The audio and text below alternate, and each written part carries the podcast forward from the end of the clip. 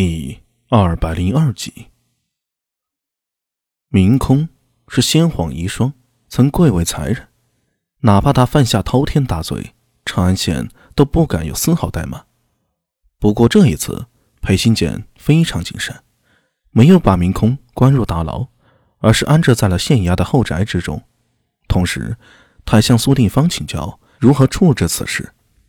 苏定方别看是武将，但是能够。先后在窦建德、刘黑闼和李世民手下得到重用，说他是一个纯粹的武人，显然不太合适。他的政治头脑未必就逊色于朝中那些大佬。其实，你也不必太紧张。”苏定方说道，“我觉得你可以先禀报长孙太尉，然后看他的意思。难道不应该先禀报宗正寺吗？”呵呵，宗正寺，我觉得宗正寺那边忙不过来呀。长孙无忌一早就派人过来了，隐隐向苏定方释放善意。苏定方当然不会拒绝。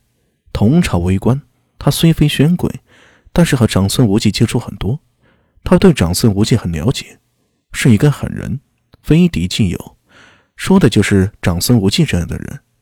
他释放善意。你如果不接受，他就会认为你是敌人，接下来就是凶狠的打击了。好端端的苏定方当然不愿意和长孙无忌反目啊，反正善意我接受了，该争取的事情我还是要争取。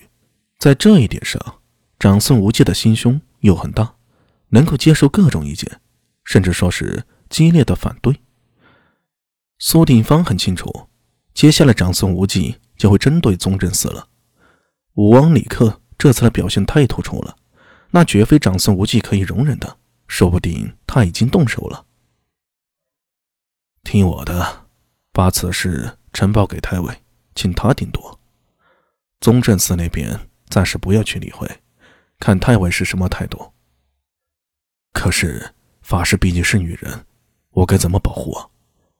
已经身子大好，站在苏定方身后的苏庆芳突然说道。我听说，当年李卫公手下有一支红拂军，对吗？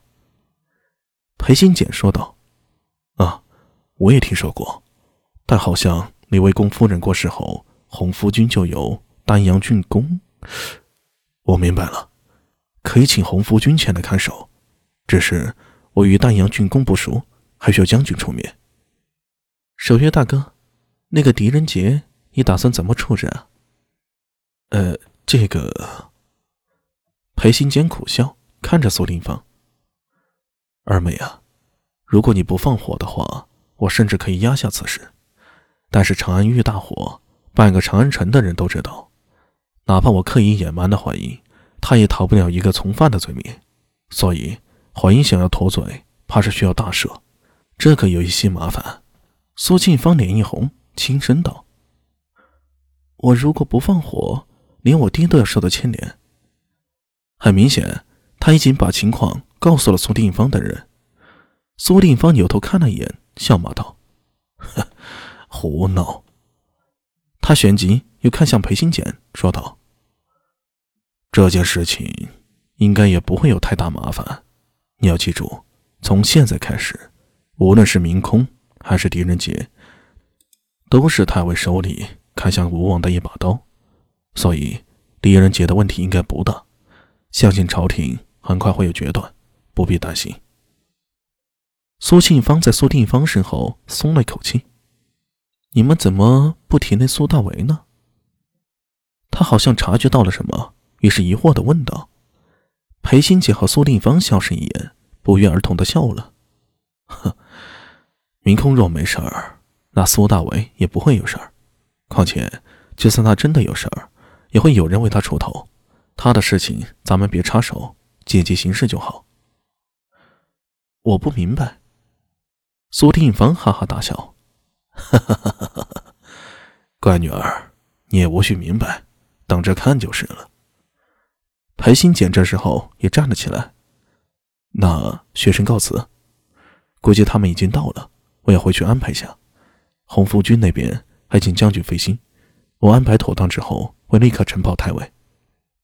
嗯，昨天一场动荡，长安呐，怕是要乱一阵子了。接下来你可要多费心了，记住，千万不要再出事儿。这个时候，任何风吹草动都可能引来杀身之祸。诡异不足里，真正的博弈才刚开始。你我千万别被扯进去。学生明白。裴新简起身告辞，往大厅外走。苏定方突然扭头看向苏庆芳，眼睛瞪得溜圆。呃，父亲，你这么看着我做什么？乖女儿，你告诉你，你和……正说着话呢，忽听到外面传来脚步声，一个白影窜进了屋内，直扑进了苏庆芳的怀里。白头，你又跑去哪里了？一身脏。苏庆芳忙蹲下，抱住了扑过来的白头猴。别看白头猴如今跟着苏庆杰呢，他对苏庆芳更亲的，可以说是苏家的一子两女都是跟着白头猴长大的。苏庆芳小时候在外面被人欺负，白头猴从来都是二话不说上去就干，所以苏定芳说苏庆芳的骨子里有一点白头猴的性子，天不怕地不怕，想到了就去做，根本不会去考虑后果。